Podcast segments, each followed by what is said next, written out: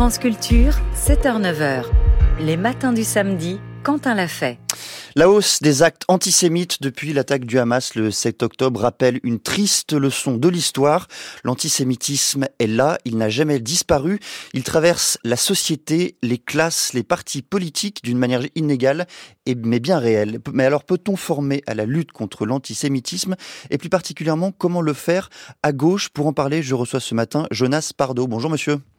Bonjour. Vous êtes formateur à la lutte contre l'antisémitisme. Est-ce que, peut-être commençons par le début, pouvez-vous nous raconter comment vous en êtes venu à forger des formations de lutte contre euh, l'antisémitisme?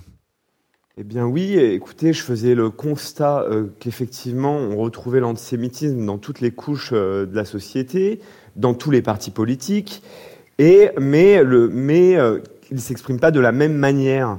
Euh, c'est-à-dire qu'à l'extrême droite, on a vraiment les centres de production idéologique de l'antisémitisme, des gens qui écrivent des livres, qui élaborent des théories et des nouvelles accusations euh, contre les juifs.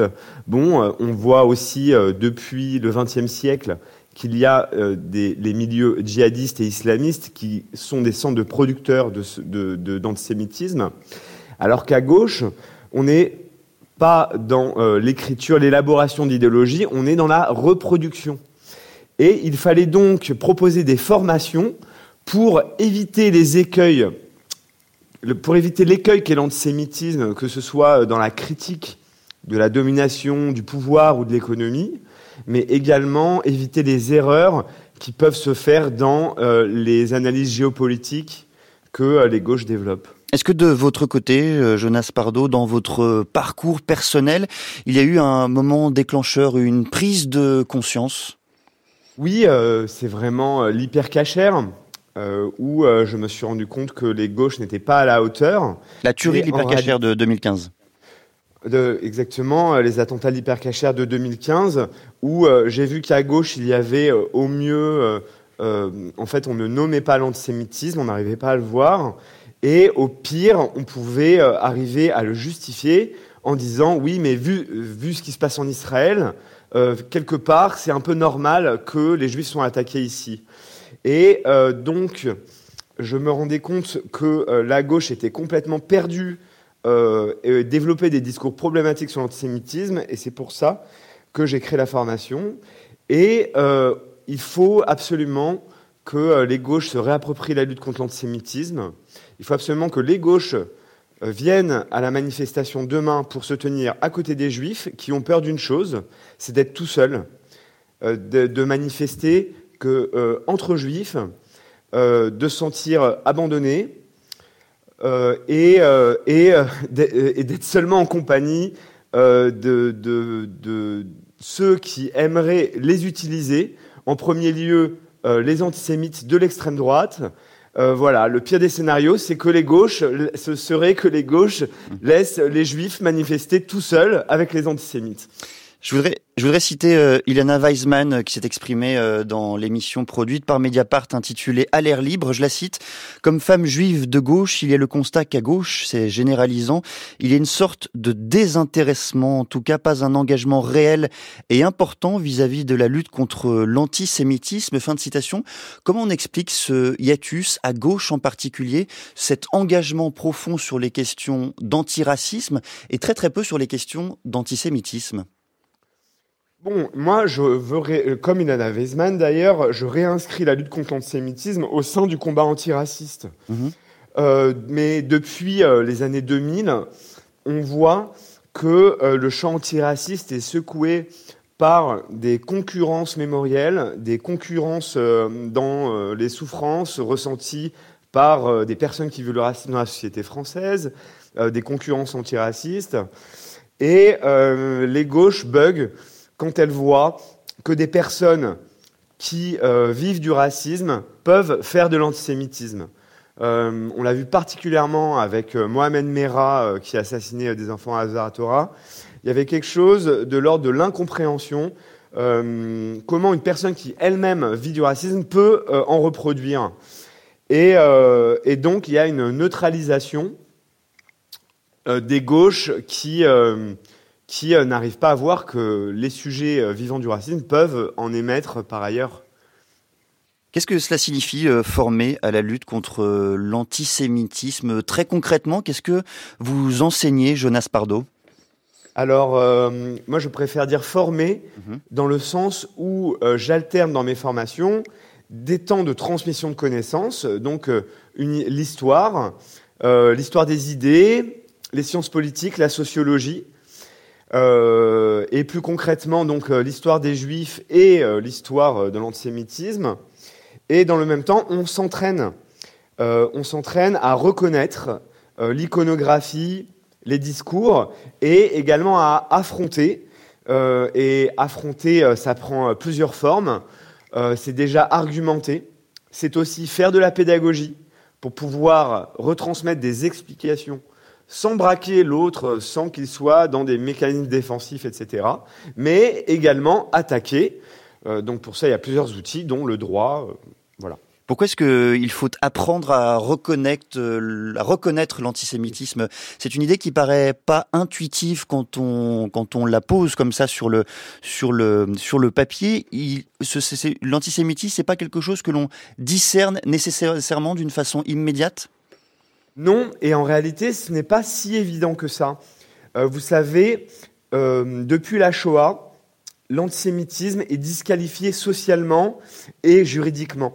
On n'a plus, comme dans les années 30, des gens qui se revendiquent antisémites. Et c'est une différence majeure avec d'autres types de racisme, donc ça, permet de rebondir sur la question de tout à l'heure. Euh, il y a des formes de racisme qui ne sont pas disqualifiées socialement aujourd'hui. Euh, on, voit très bien sur les plateaux médiatiques et même dans la classe politique des gens développer, euh, raconter des, formes de haine envers l'islam euh, qui n'ont rien à voir avec la critique de la religion, mais bien avec les musulmans. Et ce n'est pas disqualifié socialement aujourd'hui. Pour l'antisémitisme, c'est différent. et les antisémites, pour exprimer leurs opinions, ils doivent recourir à des formes cryptées. Et, ces formes cryptées, il faut apprendre à les reconnaître pour pouvoir les combattre. Euh, l'exemple le plus simple, c'est les panneaux qui pendant les manifestations euh, contre le pass sanitaire. Donc euh, trois mots, QUI, point d'interrogation, qui permettaient de désigner les juifs comme responsables de la pandémie. Et oui, vous donnez souvent cet exemple, hein, je l'ai lu dans Le Monde, dans l'Obs, qui vous consacre pour le premier un portrait, pour le second une interview. Le pass sanitaire, euh, pendant les manifestations contre le pass sanitaire, je cite cette pancarte qui nous esclavagise avec le pass sanitaire, qui nous empoisonne, nous tue avec le vaccin, qui prendra le train grâce à la révolte des gentils, hashtag stop génocide gaulois, c'est la fin de la pancarte. Qu'est-ce qu'il y a d'antisémite dans cette euh, pancarte? Alors j'ai appris en vous lisant euh, beaucoup de choses, il y a évidemment des, des, éléments antisémites que l'on discerne d'une façon immédiate et d'autres que l'on découvre en vous écoutant.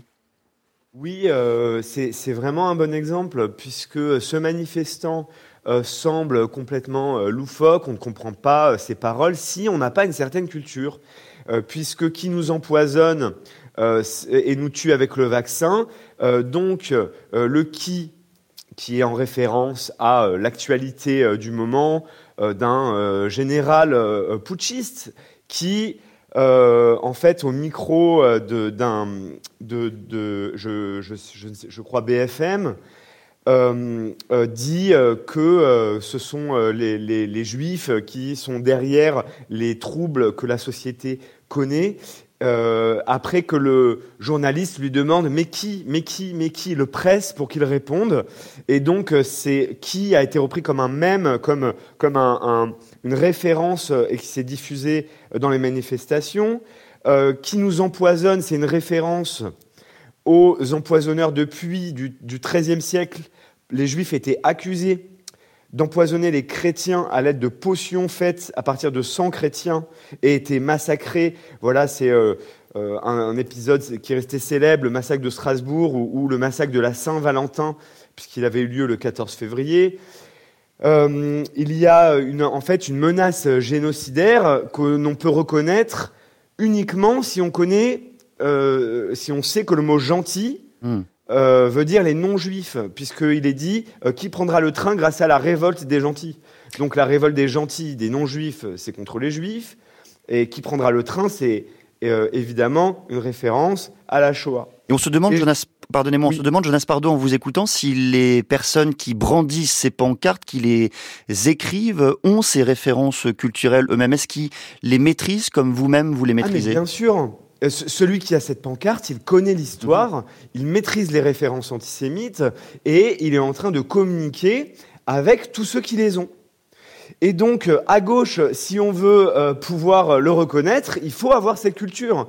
Puisque dans l'histoire, les antisémites connaissent le judaïsme, ils y font référence. Enfin, l'exemple le, plus flagrant était les nazis qui prenaient un malin plaisir à prévoir leurs opérations euh, euh, à partir du calendrier juif. Par exemple, la date de la destruction, de l'attaque du ghetto de Varsovie euh, était celle qui correspondait à la fête de Pessah, donc la Pâque juive. Un dernier mot, Jonas Pardo, vous laissiez entendre tout à l'heure qu'il fallait se rendre demain à la manifestation contre l'antisémitisme. Ce qui compte demain, c'est l'objet de la manifestation plus que les personnes qui y participent? Demain, il faut marcher avec les juifs pour dire euh, que on l'antisémitisme est inacceptable. Et j'appelle tout le monde à venir. Je ne suis absolument pas satisfait de l'appel et de la manière dont euh, la droite de Renaissance mène le combat contre l'antisémitisme. Pour moi, elle le vide de son objet. Et c'est tous les partis politiques qui utilisent la lutte contre l'antisémitisme comme un terrain d'affrontement entre partis politiques. Euh, non, la lutte contre l'antisémitisme, ce n'est pas la défense des valeurs de la République. C'est un contenant creux dans lequel on peut mettre n'importe quoi. Par exemple, est-ce que supprimer l'aide médicale d'État, euh, euh, supprimer le droit du sol et l'accueil des étrangers, comme c'est en train de se passer en ce moment au hmm. Sénat, est-ce que c'est ça les valeurs de la République? Non, la lutte contre l'antisémitisme, ce n'est pas une valeur abstraite, c'est la défense des juifs.